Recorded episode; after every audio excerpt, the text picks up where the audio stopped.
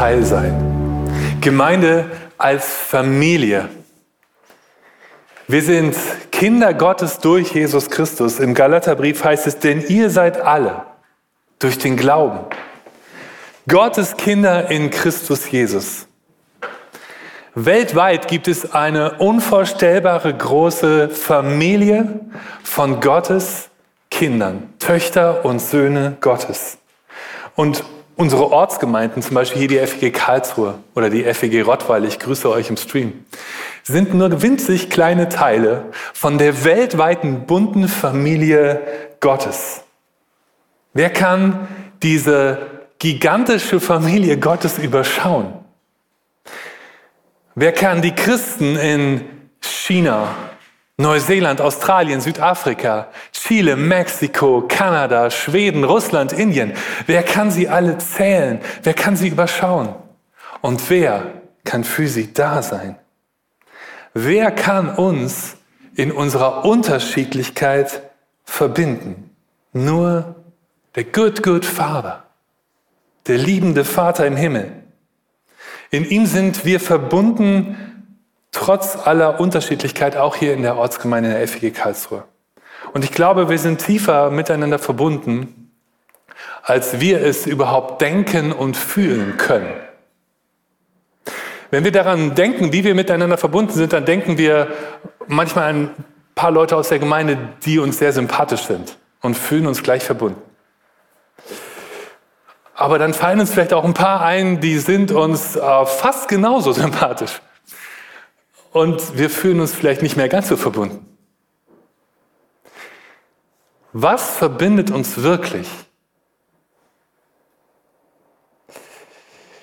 Manchmal denken wir, ah, die eine Art, wie wir Gottesdienst feiern. Oder diese Form der Predigt. Die Art der Anbetung, die wir miteinander genießen. Einen kennen wir auch wieder einen, der sagt, ja, hm, es verbindet uns nicht so ganz, wie wir denken. Manchmal sind wir zu sehr bei uns. Was verbindet uns wirklich? Ich glaube, über vieles, was gerade genannt wird, ist wichtig zu reden. Aber was uns wirklich verbinden kann, ist nicht das, was uns vor Augen ist. Es ist nicht das, was uns vor Augen ist. Wenn du an Gemeinde denkst, woran denkst du?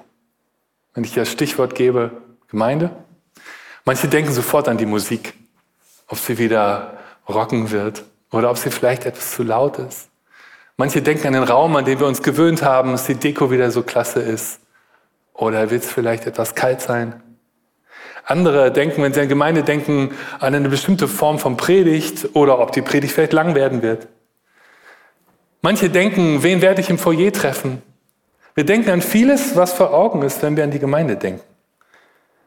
Woran hast du heute Morgen gedacht, als du dich aufgemacht hast zur Gemeinde? Oder als du den Stream vorhin eingeschaltet hast, woran hast du gedacht?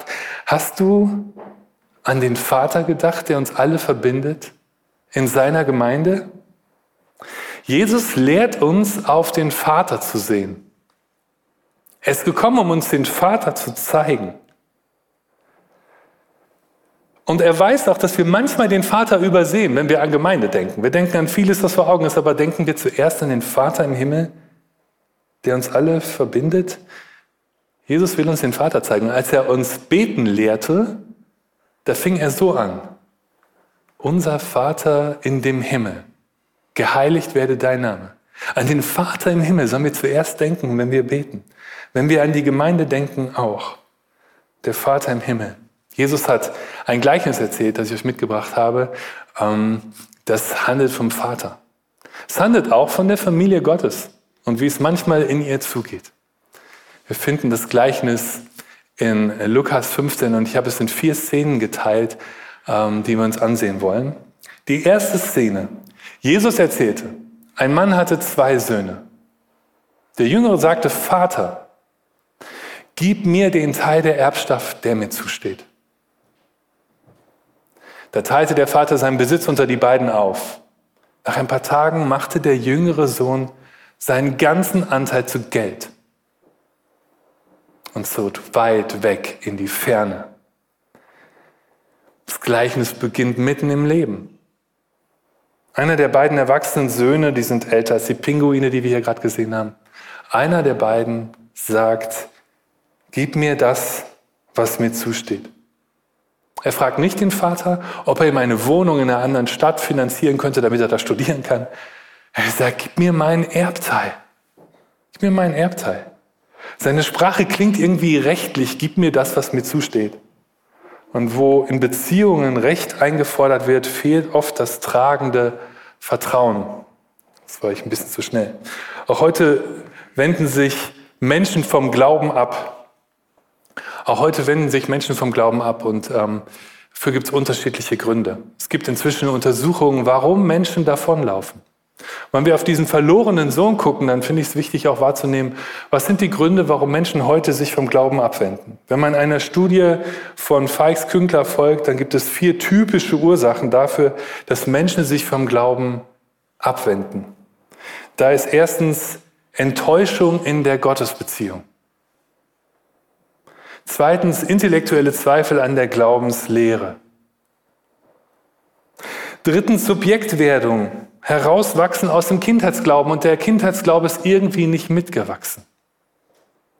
Da sind keine tieferen Antworten gekommen. Und der vierte Grund, den man feststellt, wenn man mit Menschen spricht, die sich vom Glauben abgewendet haben, moralische Gründe, Enttäuschung durch Christen. Vier Gründe, warum Menschen heute sich abwenden vom Glauben. Und wir reden in dieser Predigtreihe vom Teilsein in der Gemeinde und denken dabei auch an die, die nicht mehr Teil sein wollen. Wir erleben, dass sich Menschen abwenden. Und jetzt sind nicht die gemeint, die von einer Ortsgemeinde in eine andere wechseln, weil die besser zu ihnen passt. Weil die gehören ja immer noch zu der weltweiten Familie Gottes. Es sind wirklich die gemeint, die sich vom christlichen Glauben ganz bewusst abwenden, so wie der Vater es vermutlich empfunden hat, als der Sohn sein Erbteil einforderte und ging. Wie geht der Vater, den Jesus uns zeigt, damit um, dass der jüngere Sohn gehen will? Dem Vater wird das Herz schwer sein, den eigenen Sohn so ziehen zu lassen. Aber er weiß, diese Entwicklung kann ich jetzt nicht aufhalten. Und es hilft nicht zu klammern oder zu spionieren. Du musst deine Kinder einmal gehen lassen. Das ist der schwere Teil des Elternseins. Loslassen. Fängt schon früher an, wenn das Kind zum ersten Mal in den Kindergarten geht, in die Schule. Und dann nabelt es sich langsam los und immer mehr und irgendwann gilt es loszulassen. Wie der Vater in der Geschichte den Abgang seines Sohnes erträgt, wird hier nicht erzählt. Hat er sich aus Sorge um seinen Sohn in die Arbeit gestürzt? Hat er nachts wach gelegen und ist Tag für Tag zum Fenster gelaufen? Wir erfahren es nicht, aber in seinem Handeln ist Freiheit zu spüren. Kein Wort, das der Vater den Sohn bedrängt. Kein drohendes Wort wie du wirst schon sehen, was du davon hast. Und auch keine moralische Fessel wie nach allem, was ich für dich getan habe, Der Vater lässt wirklich los. Und er schenkt Freiheit. So ist unser Vater im Himmel, der alle bunten Puzzleteile, alle seine Töchter und Söhne miteinander verbindet. Er achtet unseren Willen so hoch, dass er uns sogar gehen lässt, wenn wir wollen. Die Liebe, die Liebe hält nicht fest, was frei sein will. Sie lässt los und betet. Die zweite Szene. Als er nichts mehr hatte, brach in jenem Land eine große Hungersnot aus. Da ging es ihm schlecht. Er hängte sich an einen Bürger des Landes, der schickte ihn aufs Feld zum Schweinehüten.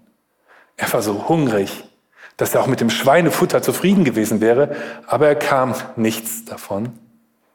Endlich ging er in sich und sagte, mein Vater hat so viele Arbeiter. Die bekommen alle mehr, als sie essen können. Und ich komme hier um vor Hunger. Ich will zu meinem Vater gehen und zu ihm sagen, Vater, ich bin vor Gott und dir schuldig geworden. ich bin es nicht mehr wert, dein Sohn zu sein. Nimm mich als einen deiner Arbeiter in Dienst. Das ist die Geschichte des Sohnes aus dem Gleichnis Jesu. Nicht alle Geschichten derer, die sich vom Glauben abwenden, verlaufen genau so. Wir dürfen hier nicht verallgemeinern. Wir schauen nur auf diesen einen, mit seinem Erbteil, also mit der Lebensarbeit seines Vaters. Kauft er sich, was er haben will. Der Text schweigt übrigens behutsam über die Details. Ich weiß nicht, ob dir das schon mal aufgefallen ist bei der Geschichte, aber nur aus dem Munde des ungehaltenen älteren Bruders erfahren wir später von den Frauen, die bezahlt wurden. Jedenfalls hat sich der Jüngere verkalkuliert. Oder besser, er hat vielleicht gar nicht kalkuliert. Schnell sind die Gelder des Vaters, sein Erbteil aufgebraucht, die gekauften Freunde nicht mehr zu sehen. Menschen, denen er wichtig ist, die ihm helfen, zur Seite stehen, hat er in der Ferne nicht. Eine Hungersnot im Land gibt ihm den Rest, bald sitzt er bei den Schweinen. Für die damaligen Hörer ein wirklich unwürdiges Schicksal. Und auch wir können uns den Gestank vorstellen und den Hunger, wenn er sogar das Schweinefutter hätte haben wollen, aber es nicht bekommen hat. Vermutlich kamen aus der Ferne Gerüchte ins Vaterhaus vom Sohn, der in der Ferne hungert. Der Sohn im Gleichnis kommt zur Besinnung. Auf den Rausch folgen nüchterne Überlegungen. Tagelöhner hat mein Vater auch. Klar, Sohn kann ich nicht mehr sein. Ich bin in jedem denkbaren Sinn des Wortes ausbezahlt. Aber Arbeiter, Tagelöhner hat mein Vater auch. Und ich kann mir vorstellen, einen ganzen Rückweg lang hat er sich diese Worte überlegt, die er seinem Vater sagen wollte, wenn er ihm begegnete. Ich bin es nicht mehr wert, dein Sohn zu sein. Aber nimm mich doch als einen deiner Tagelöhner auf. Der Sklave gehörte übrigens im Wesentlichen noch zur Familie, so im weiteren Sinne, der Tagelöhner nicht. Als Sklave warst du irgendwie noch Teil der Familie, als Tagelöhner nicht. Und was will er sagen? Nimm mich als Tagelöhner, Vater, nimm mich wieder auf. Die dritte Szene. Sie bringt jetzt die eigentliche Wendung der Geschichte. So machte er sich auf den Weg zu seinem Vater. Er war noch ein gutes Stück vom Haus entfernt. Da sah ihn schon sein Vater kommen und das Mitleid ergriff ihn. Er lief ihm entgegen, fiel ihm um den Hals und überhäufte ihn mit Küssen. Vater, sagte der Sohn, ich bin vor Gott und vor dir schuldig geworden. Ich bin es nicht mehr wert, dein Sohn zu sein. Aber der Vater rief seinen Dienern zu, schnell, holt die besten Kleider für ihn, steckt ihm einen Ring an, den Finger und bringt ihm Schuhe holt das Mastkalb und schlachtet es. Wir wollen ein Fest feiern und uns freuen. Denn mein Sohn hier war tot. Jetzt lebt er wieder. Er war verloren. Jetzt ist er wiedergefunden. Und sie begannen zu feiern. Jesus zeigt uns den Vater. Er hat Sorge, dass wir den Vater übersehen, wenn wir an Gemeinde denken. Jesus zeigt uns den Vater. Und er erzählt, dass der Vater den heimkehrenden Sohn schon von ferne sieht. Also hat er Ausschau gehalten, hat den Horizont abgesucht. Und als er ihn dann kommen sieht, dann geht es ihm durch und durch und er vergisst die Etikette des vornehmen Gutsbesitzers und er fängt an zu laufen. Er fängt an zu rennen, ihm entgegen, seinem Sohn entgegen. Und das Erste, was er tut, er küsst den Sohn. Noch bevor dieser ein Wort sagen kann, hat der Vater ihn schon geküsst. Bestimmt hat der Vater sich überlegt, dass der Sohn sich auf dem langen Weg Worte zurechtgelegt hat. Aber noch bevor er ein Wort sagen muss, hat der Vater ihn schon geküsst. Der Kuss soll das Erste sein. Und dann, als der Sohn anfängt, seine Worte zu formulieren, da gibt der Vater schon die Befehle. Holt das Festkleid. Zieht meinem Sohn das Festkleid an. Das Festkleid war damals das Gewand des freien Mannes. Also nicht Tagelöhner und nicht Sklave, wir werden das gleich singen, no longer slave, sondern Sohn, das Festkleid. Das Kleid des freien Mannes, genauso die Sandalen waren auch ein Zeichen des freien Mannes. Und dann der Siegelring, der Ring war ein Siegelring. Alle Sohnesvollmachten gleich in der Begegnung. Schlachtet das gemästete Kalb. Wir wollen ein Fest feiern und fröhlich sein, denn dieser mein Sohn war tot und ist lebendig geworden. Wir haben ihn wieder. Kein Wort des Vorwurfs, nicht wo bist du gewesen, wie konntest du mir und dir das antun? Das alles nicht, sondern ein Fest. Festjubel, so ist unser Gott. Jesus will, dass wir, wenn wir an Gemeinde denken, den Vater sehen. Er feiert, das ist der himmlische Beat. Wenn der Vater feiert, dann feiert der ganze Himmel mit. Und die Theologen waren sich komplett einig über ganze Jahrzehnte, vielleicht Jahrhunderte, dass da im Himmel hierzu Beethoven gespielt wird der seine Werke mit Soli Deo Gloria unterschrieben hat. Allein Gott der Ehre. Ich bin mir da nicht ganz so sicher. Ich bin ja aus den 80ern. U2.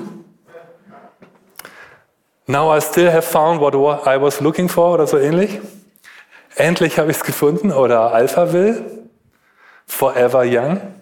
Was ist dein himmlischer Beat? Was Neueres? Billie Eilish, die ersten 15 Sekunden vom Bad Guy passt vom Text nicht so gut. Oder heute Morgen habe ich einen Tipp von jemandem aus meiner Nähe bekommen. Trance, Papa. Best Beat Drops. Trance. Was ist dein himmlischer Beat?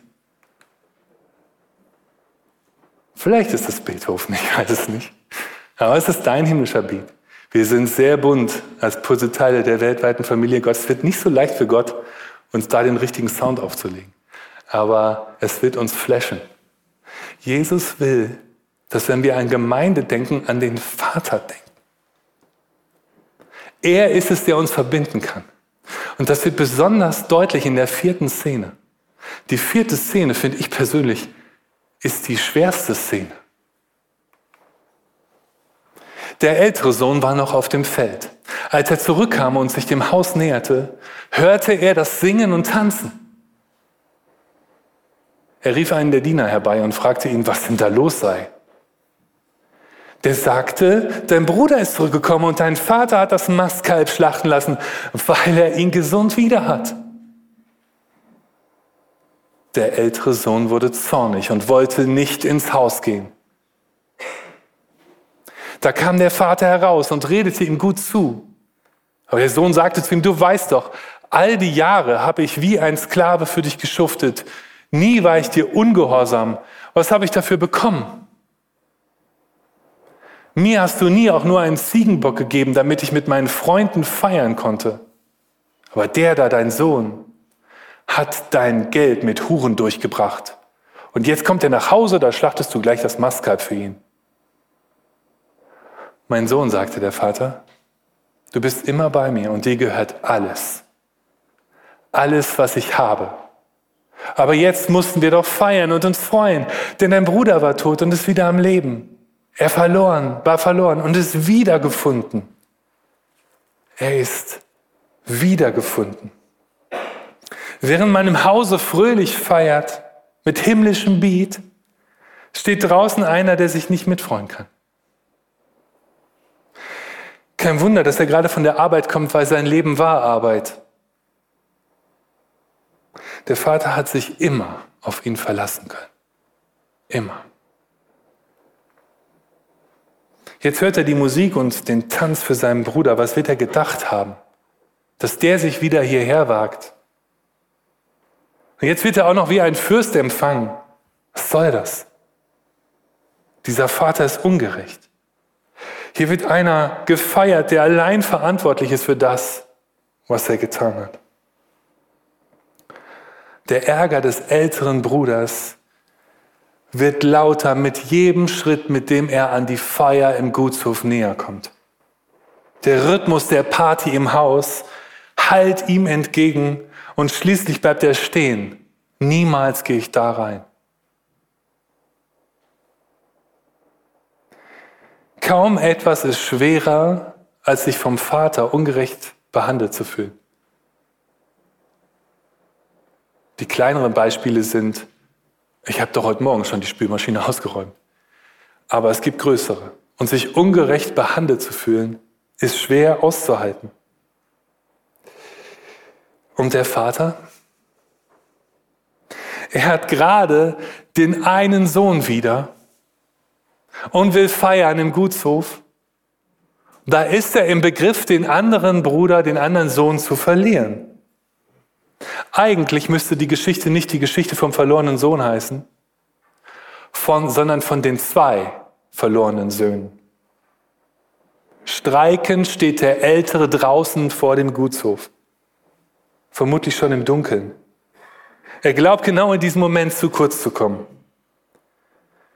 Und auch das gibt es in der Gemeinde, in der Familie Gottes. Manche Kinder Gottes stehen einsam da, mitten zwischen den anderen und fühlen sich gerade ausgeschlossen, nicht gesehen. Sie haben der Gemeinde jahrelang treu gedient. Sie sind nicht weggelaufen, sondern treu geblieben. Aber jetzt fühlen sie sich aus irgendwelchen Gründen außen vor oder übersehen oder ungerecht behandelt. So steht der ältere Bruder draußen auf dem Feld. Doch dann steht plötzlich der Vater neben ihm. Es hält ihm nicht im Haus. Es hält ihm nicht im Haus, weil der eine Sohn gerade nicht teil sein will, draußen auf dem Feld.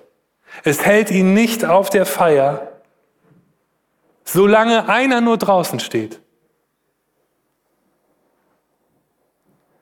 Der Vater läuft aufs Feld und gleich hört er den Vorwurf, ich habe dir so viele Jahre treu gedient und nie, nie hast du mir einen Bock geschlachtet, um mit meinen Freunden zu feiern. Feiern wir zu wenig in unserer Gemeinde? Steht der Dienst so stark im Vordergrund? Das trifft hier den Älteren auf dem Feld. Nie hast du mir einen Bock geschlachtet und nun schlachtest sogar das gemästete Kalb. Dieser dein Sohn, sagt der Ältere. Dieser dein Sohn. Er sagt nicht mein Bruder. Er sagt dieser dein Sohn. Also zerschneidet er alle Fäden der Verbundenheit. Die Puzzleteile, die wir hier so schön zusammen die beiden Puzzleteile, es reißt sie auseinander. Der Ältere will im Moment nicht Teil sein. Aber genau in diesem Augenblick hört er die Stimme des Vaters. Mein Junge. Liebevoller kann der Vater ihn jetzt nicht ansprechen und man kann die Verbundenheit nicht stärker zum Ausdruck bringen, als der Vater es jetzt tut. Mein Junge, du bist alle Zeit bei mir. Alles. Alles, was mein ist, ist dein.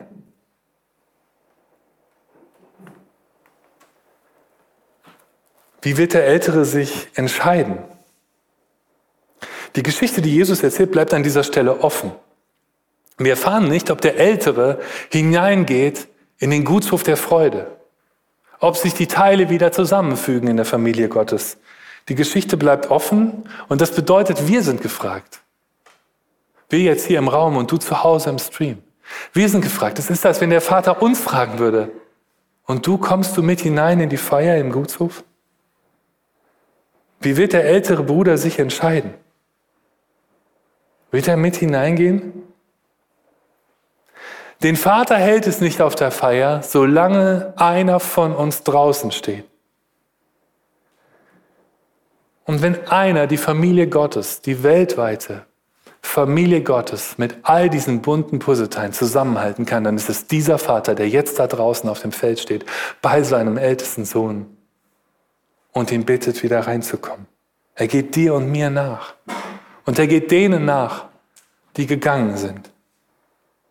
Und vielleicht geschieht es, dass uns seine Liebe berührt und wir ganz neu auf seine Familie sehen, mit seinen Augen all die vielen wunderbaren Puzzleteile sehen der Kinder Gottes. Söhne und Töchter des einen Vaters im Himmel. Amen.